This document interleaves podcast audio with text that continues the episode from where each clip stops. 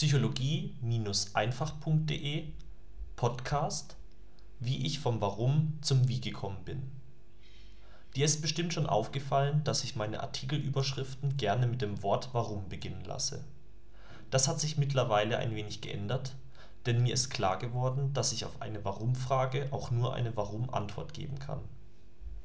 Ich kann dir mit solchen Artikeln also nur sagen, warum etwas im Leben ist, wie es ist und das ist dann zwar ganz interessant, aber was bringt dir dann dieses Wissen, wenn du es nicht anwenden kannst, um eine persönliche Veränderung herbeizuführen?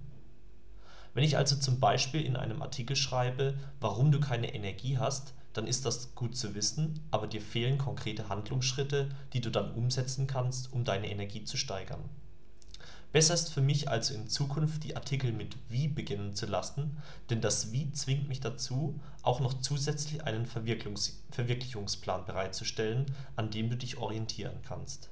Im Falle unseres Beispiels würde der Artikel dann nicht Warum habe ich keine Energie, sondern folgendermaßen lauten: Wie kann ich meine persönliche Energie steigern? Klingt besser, oder? Dein Aljoscha